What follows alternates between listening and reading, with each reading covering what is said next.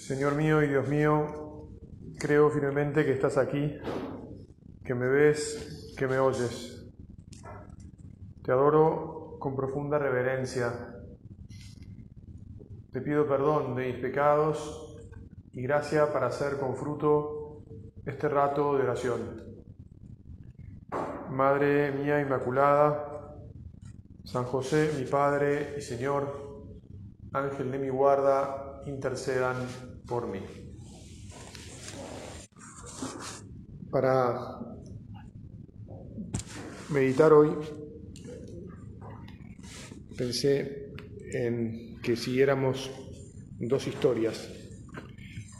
En la primera de las meditaciones, la historia que se leyó en la lectura de la misa de ayer, lunes, del libro de los reyes, la historia de Naamán. Naamán, aquel sirio que estaba enfermo de lepra. En realidad la historia no comienza cuando Naamán se enferma de lepra, sino que comienza por un lado cuando en, alguna incursión previa, eh, la gente de su país había llevado cautiva hasta allí a una israelita. Los arameos se habían llevado a una israelita. Y, y entonces Naamán tenía a esta chica al servicio de su casa, de su casa particular, se ve. Y lo primero que entonces yo quería que pusiéramos nuestros ojos es en la realidad de que a Dios no se le escapa nada, porque nosotros podríamos pensar qué desastre, ¿no? Eh, para esa chica, para su familia, incluso para los israelitas, eh, perder contra los arameos, aunque más no fuera solo una escaramuza o, o una batalla o lo que fuere, y que le lleven gente. Sin embargo, como nos damos cuenta, después, porque ya conocemos la historia, aunque ahora la vamos a ir entreleyendo, resulta que fue muy importante para el pueblo de Israel y para Dios mismo este suceso. Yo creo que todos ustedes sabrán que Dios gobierna el mundo a través de unas propias leyes que Él le dio al mundo, pero que Él respeta. Y que, que en realidad en el tiempo esas leyes se, vuelven, se han vuelto como muy misteriosas, porque Dios no interviene en el mundo de modo directo, salvo excepciones, a las que nosotros llamamos milagros, y tampoco interviene castigando te damos gracias, Señor, que no sos un Dios castigador. Y tampoco podríamos decir, me parece a mí, que, interviene premiando. Es decir, la relación nuestra con Dios no es una relación de, si yo me porto bien, me aseguro que me vaya bien. Claro, si me porto mal, me la tengo que bancar porque me porté mal. Y bueno, y Dios es así. Te castiga si te portas mal, te premia si te portas bien. Vamos a decir verdad, en muchas oportunidades en la Sagrada Escritura aparece un lenguaje que da cierto lugar a pensar un poco así. Pero cuando uno lee toda la Escritura se da cuenta que, que no es exactamente así. De hecho, sobre todo Dios es un Dios bueno y misericordioso que siempre nos está esperando, siempre nos está dando oportunidades para abrazarnos, para que volvamos a Él y Él nos colme de la felicidad que, nos tiene prometida, que, que ha preparado desde el comienzo para nosotros. El tema es que nos hizo libres y como consecuencia del mal uso de la libertad, bueno, las leyes que Él puso en la naturaleza y en la vida de los seres humanos dan como consecuencia, bueno, los resultados que hay. Hoy, por ejemplo, nada, y de paso miramos al, al Señor el Sagrado y le decimos, Señor, detener la guerra entre Rusia y Ucrania, que no se extienda, no solo que no se extienda, que pare. Pero ¿cómo es que se llega a esta guerra? Por muchas explicaciones de, los especialistas que, que se quieran dar, y en el fondo es porque los hombres hemos ido tomando a lo largo de la historia decisiones equivocadas, hemos hecho un discernimiento errado. Y en vez de olvidarnos de nosotros mismos y poner por delante a Dios y a los demás, lo que ha pasado es que hemos querido, u otros, y también nosotros, porque todo está entremezclado, digamos, de algún, en algún lugar todo se vuelve a unir o se une. Muy bien. Entonces, vuelvo y te decía, los arameos tomaron a un israelita. Y en un momento en que este, Naamán estaba ya con los problemas de, de su lepra serios, este israelita, una niña, le dijo a su patrona, ojalá mi señor se presentara ante el profeta que está en Samaria. Seguramente él lo libraría de su lepra. Bueno, la mujer se lo, se lo dijo a Naamán y Naamán se lo dijo al rey y el rey decidió escribir una carta para el rey de los israelitas. Hizo un discernimiento en realidad bueno, ¿no? Si tienen a alguien poderoso, un Dios poderoso que puede salvar a mi, al jefe de mi ejército, se lo voy a recomendar. Ya, te, ya sabemos que cuando llega eh, con su carta, el rey de los israelitas, piensa que le están buscando una pelea, que le están buscando un pleito.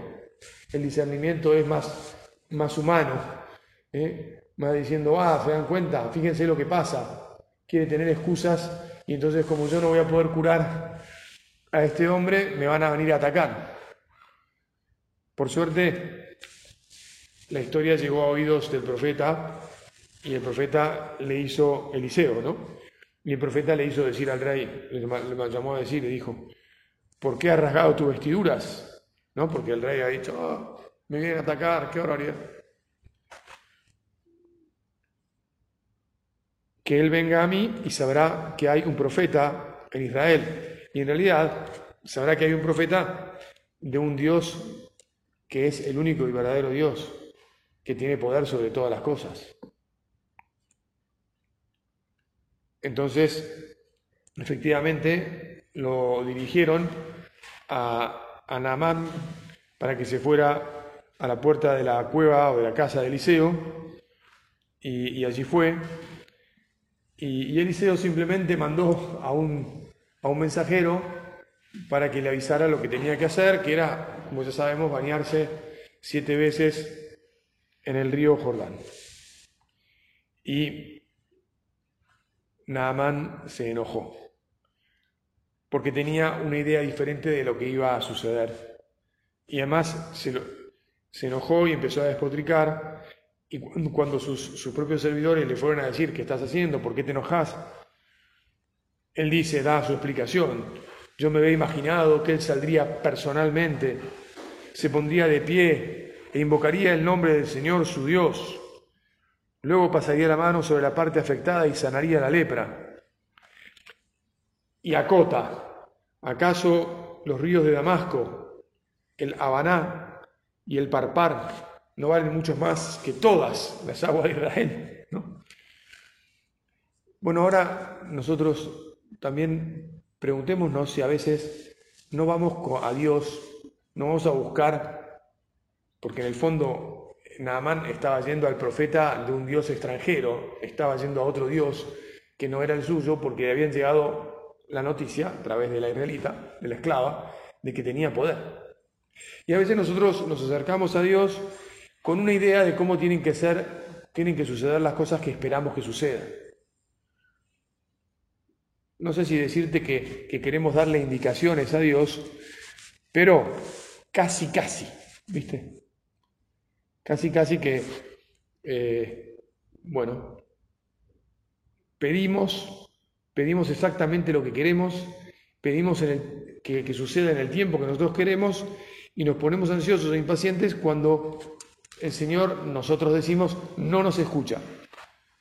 Jesús, en realidad nos acordemos y ahora aprovechamos para decirte, Jesús sabemos que siempre nos escuchás. Siempre nos escuchás. Y si alguna vez no haces inmediatamente lo que te pedimos, es porque no nos conviene. O porque tal vez lo que, lo que más nos conviene es esperar un poco para crecer en la fe. O para entender que eso que estamos pidiendo no es exactamente lo mejor y que nos vas a conceder algo, sí, y otra parte tal vez no, no exacta,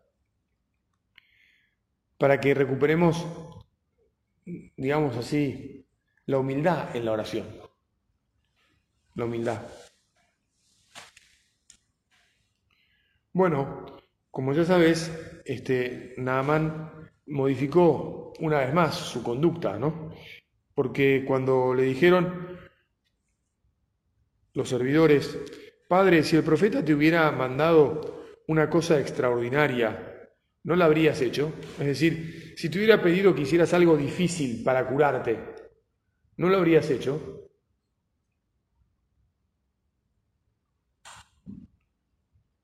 Cuanto más si Él te dice simplemente, báñate y quedarás limpio, ¿no? Es que a veces nuestra fe reclama signos extraordinarios, reclama cosas eh, llamativas. Nosotros queremos, no sé si siempre, ¿eh? Señor, ayúdanos a que cuando pidamos bien, que te agradezcamos y que sigamos pidiendo de esa misma manera. Porque sí, hay veces que este, es como que perdemos la paciencia. Y, y te tratamos mal, porque casi es como que te jugamos una pulseada y como si te estuviéramos forzando, Jesús, a que me des ya y ahora porque, bueno. Y entonces eh, Naaman decidió hacerle caso a sus servidores.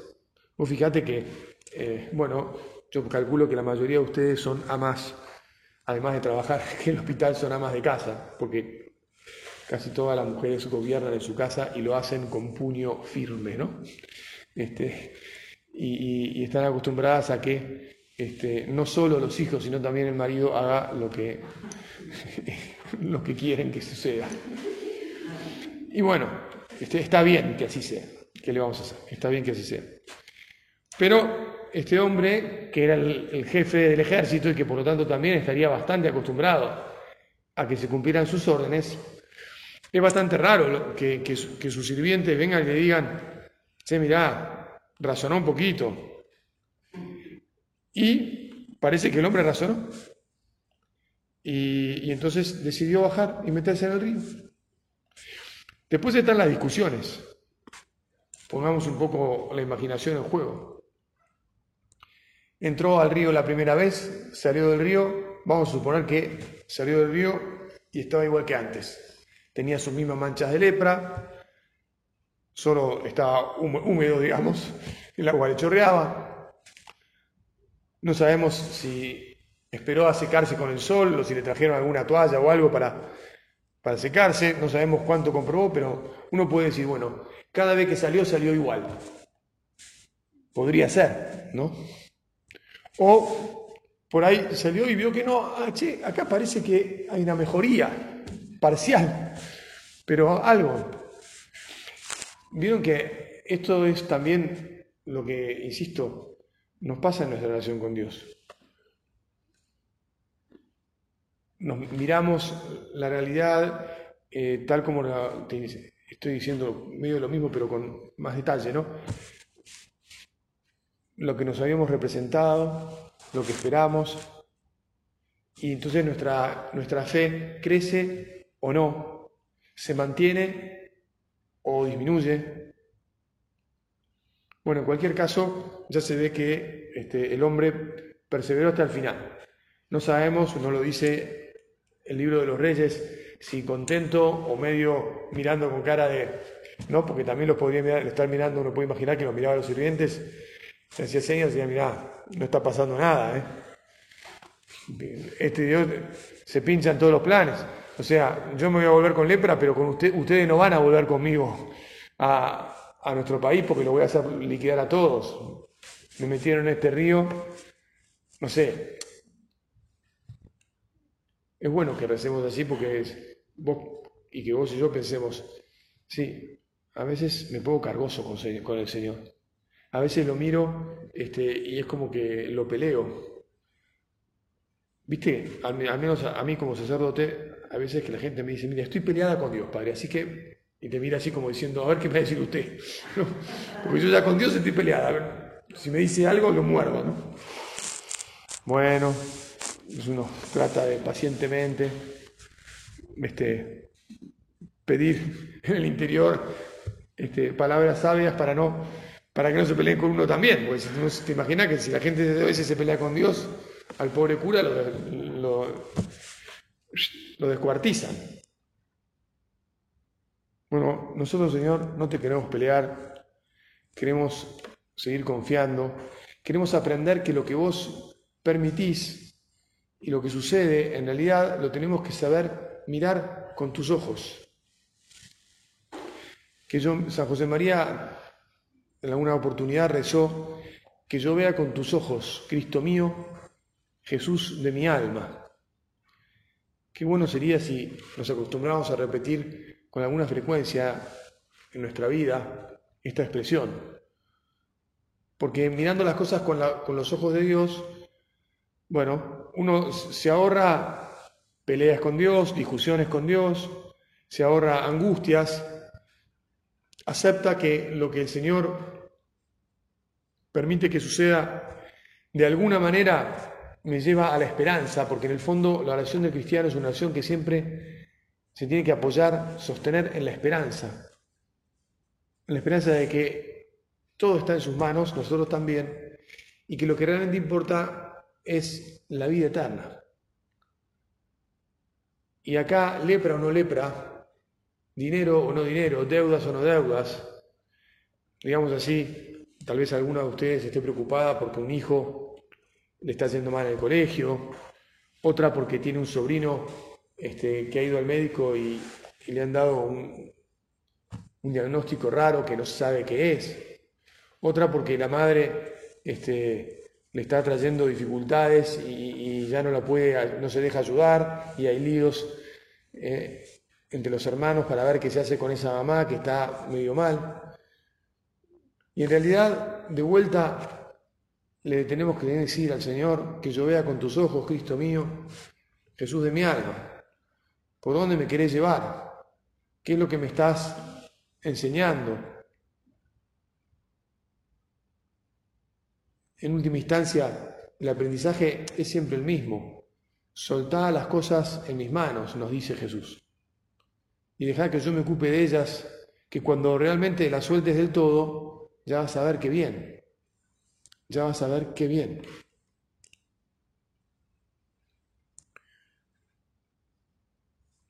Bueno, después de la séptima vez su carne se volvió como la de un muchacho joven y quedó limpio. ¿Cuándo queda limpia nuestra carne? Es decir, cuando el Señor ora el milagro de convertir nuestro corazón, cuando realmente eh, bajamos todos los, cuando bajamos los brazos, ¿no? Y los abrimos para que Él nos pueda abrazar y le decimos muy bien, ocupate vos pero del todo, ya está. Lo que, lo que sea, eso lo acepto. Y entonces volvemos al Señor como, como volvió Namán con toda su comitiva a donde estaba el hombre de Dios. Volvió a la, a la cueva del profeta Eliseo. Vos y yo levantamos nuestros ojos y le decimos, Señor, por tantas cosas buenas que me has dado tantas veces. Gracias. Gracias. reconozco, como reconoció Namán, que no hay otro Dios en toda la tierra que no seas vos. Que sos un Dios bueno, paternal, paternalista, le gustaba decir a San José María. Es decir, que, que cuida a sus hijos con, con especial cariño, con atención, ¿no? Y le dejó Namán presentes a Eliseo. Y nosotros le dejamos, nos rendimos delante de él, le dejamos nuestra fe, le decimos que ya no dudaremos más, que volveremos a Él, que le contaremos a otros lo bien que es estar cerca suyo y confiar en Él.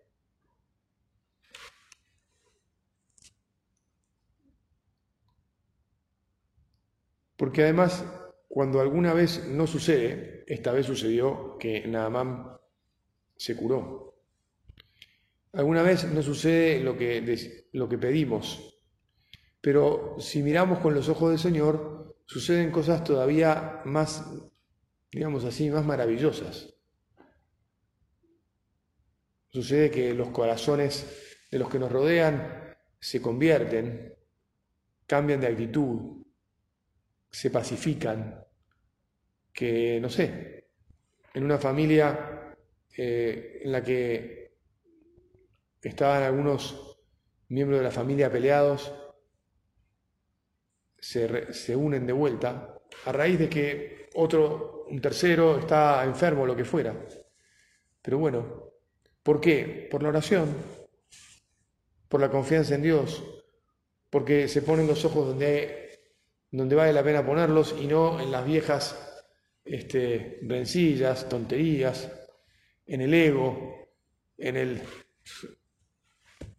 yo quiero esto y, vos no sé qué, y te voy a recordar que una oportunidad, no sé cuánto, y lo demás acá y lo demás allá.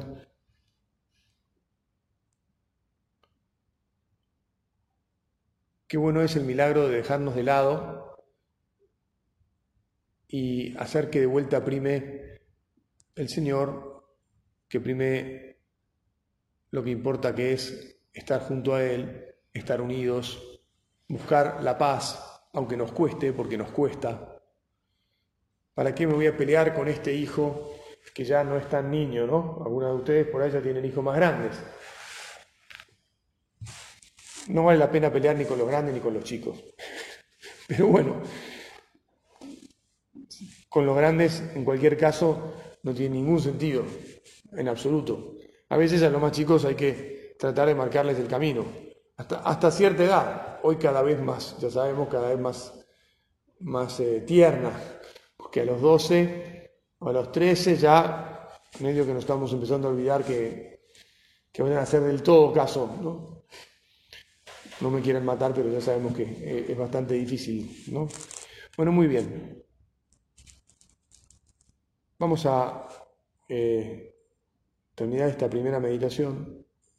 Vamos a decirle a la Virgen, como hacemos habitualmente, que nos guíe en la fe, en la aceptación de una petición eh, confiada, que nos ayude a mirar los ojos con los ojos de su Hijo, las cosas, perdón, con los ojos de su Hijo, como ella aprendió a hacerlo, como ella nos enseña siempre, y así conseguir de su misericordia lo que Él nos quiere dar, que es mejor que lo que nosotros pedimos. Te doy gracias, Dios mío, por los buenos propósitos, afectos e inspiraciones que me has comunicado en esta meditación. Te pido ayuda para ponerlos por obra. Madre mía Inmaculada, San José, mi Padre y Señor, Ángel de mi guarda, intercedan por mí.